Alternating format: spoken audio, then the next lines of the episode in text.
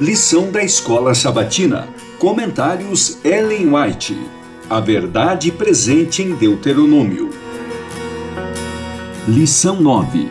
Convertam o seu coração. Terça 23 de novembro. Tishuvá. Traduzido: Retorno. Satanás atua constantemente a fim de levar os homens a negar a luz. Só há um passo da estrada reta para o desvio no qual Satanás dirige o caminho e onde a luz é totalmente treva e a treva luz. É coisa perigosa abrir o coração à incredulidade, pois ela afugenta do coração o Espírito de Deus e as sugestões de Satanás aí penetram. Precisamos evitar a primeira admissão da dúvida e incredulidade. Aquilo que a pessoa semear, isso também colherá. Gálatas 6:7. Deus não destrói ninguém. Toda pessoa que é destruída destrói-se a si mesma. Quando um homem sufoca as admoestações da consciência, semeia as sementes da incredulidade e estas produzem uma segura colheita.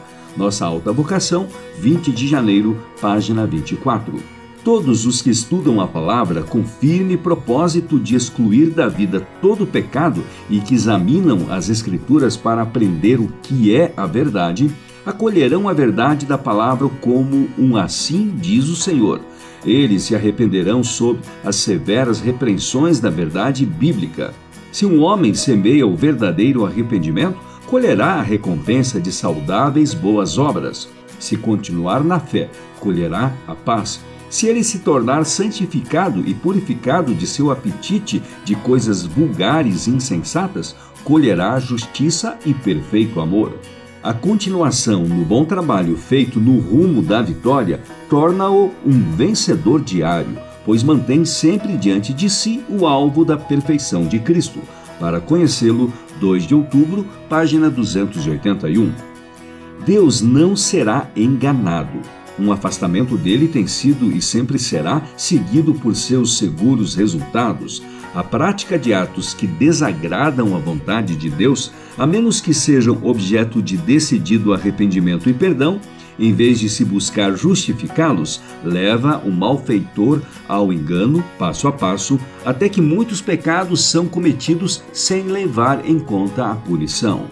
Todos quantos quiserem ter um caráter que os torne co-obreiros de Deus e receber a aprovação divina, devem separar-se dos inimigos de Deus e manter a verdade que Cristo confiou a João, o revelador, para que transmitisse ao mundo.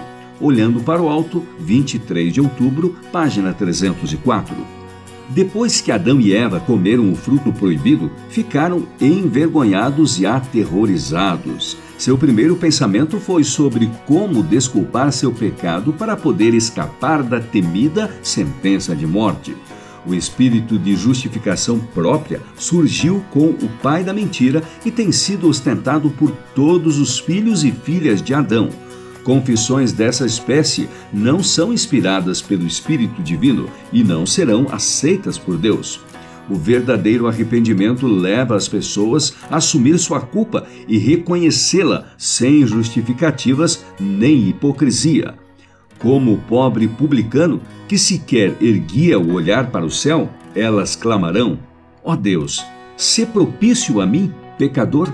Lucas 18:13. Os que reconhecerem sua culpa serão justificados, pois Jesus apresenta seu sangue em favor da pessoa arrependida. Caminho a Cristo, páginas 40 e 41.